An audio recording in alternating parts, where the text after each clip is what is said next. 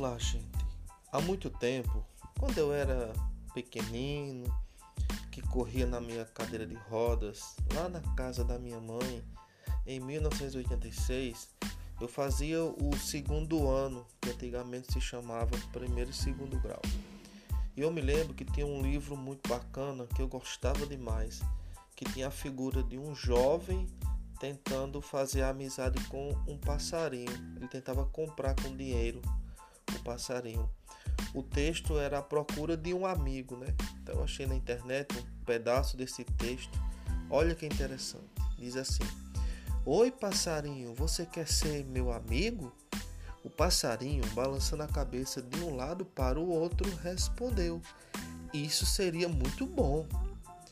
Veja, continuou Papitoco, mostrando o cofre cheio de moedas. Eu lhe dou esse dinheiro para você ser meu amigo por muito tempo.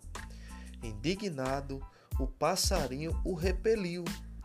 Menino tolo, menino bobo, você precisa saber que não se compra um amigo.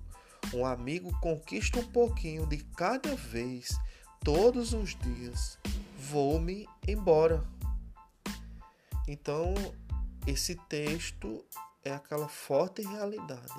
Não tem como nós conquistarmos as nossas amizades usando os nossos bens materiais.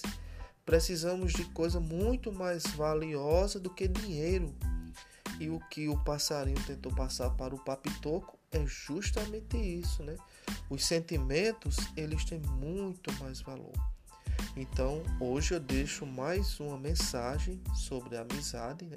E se você quiser conhecer mais um pouco sobre o meu trabalho em poesia, acesse o meu Instagram, arroba Dantas7 e lá com certeza terá mais informações. Um abraço e até a próxima.